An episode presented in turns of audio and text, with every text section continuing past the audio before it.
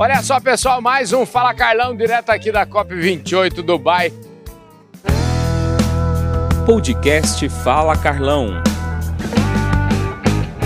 É o seguinte, antes de apresentar meu convidado, ele já está segurando aqui a revista Agro Revenda, que é a plataforma de conteúdo da distribuição do agronegócio brasileiro, está nos apoiando nessa jornada aqui na COP28. Também quero agradecer a Ubifol, a Ubifol que está investindo pesado também no no Biológico, ao Bifol, patrocinando o nosso programa, ao pessoal do Grupo Public e principalmente nesta entrevista eu queria chamar a atenção para quem está comigo aqui, que é a família Nastari, o pessoal da Datagro Market está conosco aqui.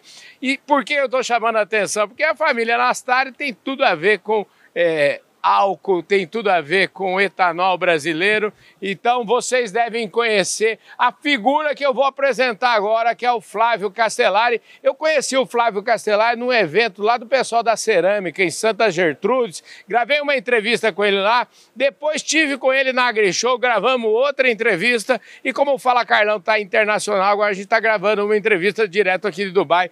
Flávio Castellari, ele é o diretor executivo da APLA, que é a, o arranjo produtivo local do álcool. Agora, de local não tem nada, né? Porque o homem está no mundo inteiro, né? Você tá bom, querido? Carlão, é um prazer encontrar você aqui em Dubai, né? Pois é, você não achou que ia Eu não achei que eu ia encontrar você em Dubai. A gente se encontra lá no Brasil e agora internacionalmente também. Você está acompanhando a gente em todas as missões agora, hein, Carlão? Com certeza. Aliás, onde tem agronegócio brasileiro, tem o programa Fala Carlão, porque a nossa missão é levar as boas notícias do agro para o mundo inteiro e também trazer a opinião do mundo para conhecimento do, agro, do nosso agronegócio. Vem cá, que que é, o que, que o arranjo produtivo local do álcool está fazendo em, aqui na COP? Bom, nós vamos divulgar a nossa tecnologia. Viemos uhum. divulgar aqui o modelo de produção e uso de bioenergia que o Brasil vem fazendo nos últimos 50 anos, né, Carlão? Uhum. Então a ideia é trazer isso aí, mostrar aqui na COP que é uma solução, que a gente é parte da solução. Né? Nós escutamos no, no discurso do nosso presidente Lula aqui na abertura uhum. da COP que a gente precisa parar de falar e partir para ação. Né? O setor de cana-de-açúcar pode contribuir com essa ação imediata. Sim. Né? O que a gente fez no Brasil, substituindo a gasolina, né? 48% do nosso combustível é o etanol. Nós temos energia elétrica vindo da cana-de-açúcar, nós temos biogás agora vindo da cana-de-açúcar, nós temos é, a energia elétrica do bagaço e agora o açúcar. Né? Isso aí pode ser transportado e replicado em vários países da África, da Ásia.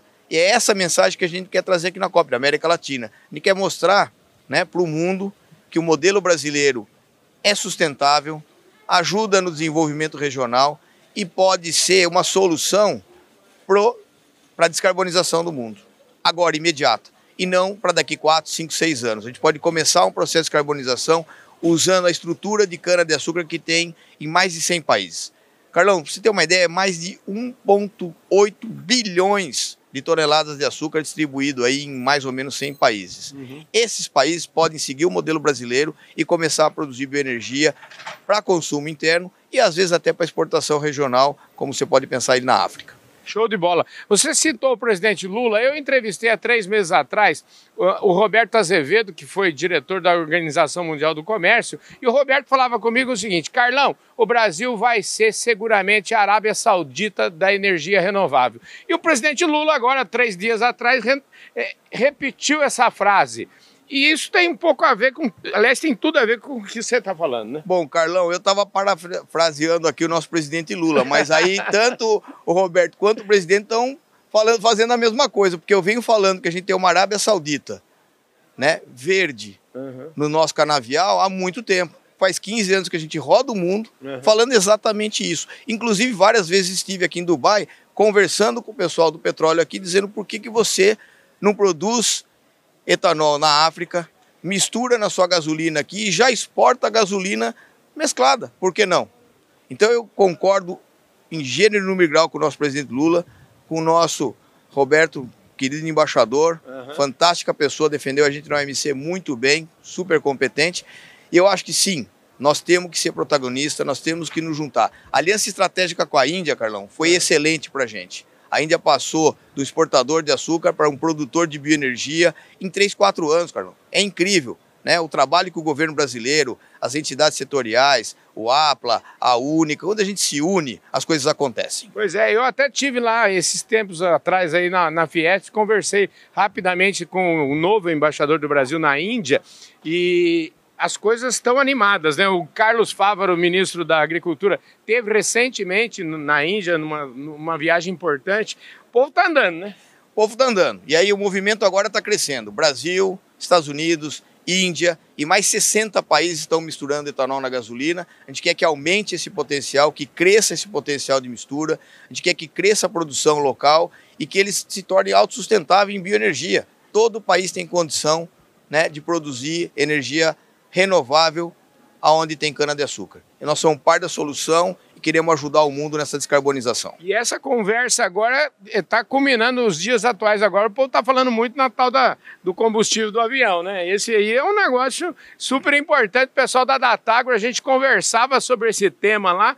É um, é um tema que é, é, é relevantíssimo, né? É o tema, junto com o hidrogênio, é o tema do momento. É, né? né? E o SAF Duas rotas estão aí mais desenvolvidas, uma é a de biodiesel, que está pronta, já tem fábrica saindo, a outra é o álcool to jet. Uhum. Né? A gente tem um grande potencial de uso, eles vão precisar de mais de 450 bilhões de litros de, de, de querosene de aviação até 2050, e o etanol pode ser parte dessa solução. Nós podemos ser um grande fornecedor né, de biocombustível. Qual é a vantagem usando o etanol como base para a fabricação do SAF? É que você pode ter etanol em qualquer um desses 100 países que Sim. produzem cana comercialmente. Precisa, né? aliás, né? Precisa, aliás. Então nós precisamos incentivar essa questão do aumento né, da produção de etanol, seja para biocombustível, seja para mistura no, na gasolina, seja para produção de SAF, para o bunker e até para bioquímica, plástico. Nós temos a nossa Braskem lá no Brasil com tecnologia Sim. avançada na produção de plástico usando etanol como, como matéria-prima. Agora, o povo que está assistindo a gente já tem certeza absoluta que você é o cara que sabe todas as respostas. Mas eu queria saber o seguinte, vamos mudar um pouco as perguntas, né? Queria, é, a gente falou de muita coisa. Qual, qual, quais são? Eu imagino que hum. deva ter vários desafios aí pela frente para o setor continuar crescendo nessa, nessa toada. Bom, Pensar em Brasil, não preciso nem responder nada, está crescendo, estamos indo bem, obrigado, né? Uhum. Para o mundo crescer, para o mundo entrar nesse sistema brasileiro, nesse know-how brasileiro, usar a nossa experiência. Falta política pública uhum. e boa vontade, porque tecnologia existe, cana-de-açúcar existe em mais de 100 países comercialmente, uhum. são produzidas, você tem toda a tecnologia para ser aplicada e metade da fábrica pronta, né? Essas usinas hoje fabricam só açúcar. Sim. Não faz sentido fabricar só açúcar tem que partir para energia elétrica, biogás e etanol. Maravilha, é isso aí, gente. O Brasil precisa, na verdade, o que ele está dizendo em outras palavras é isso mesmo. O Brasil, é isso que você ouviu, o Brasil precisa de ter também concorrentes internacionais para que, na verdade, essa tecnologia não vire só aquilo, aquilo que a gente chama de jabuticaba, que seja uma coisa do mundo inteiro. Isso vai, com certeza, beneficiar todos nós brasileiros, porque a gente sabe e entende muito desse assunto. Querido, top a sua conversa. É, é isso aqui, aí, Carlão. Vamos exportar nossa jabuticaba para o mundo inteiro. Exatamente. É isso aí, gente. Mais um Fala Carlão, direto aqui da COP28. Eu falei com o Flávio Castellari aqui, um craque, entende tudo desse tema, energia renovável.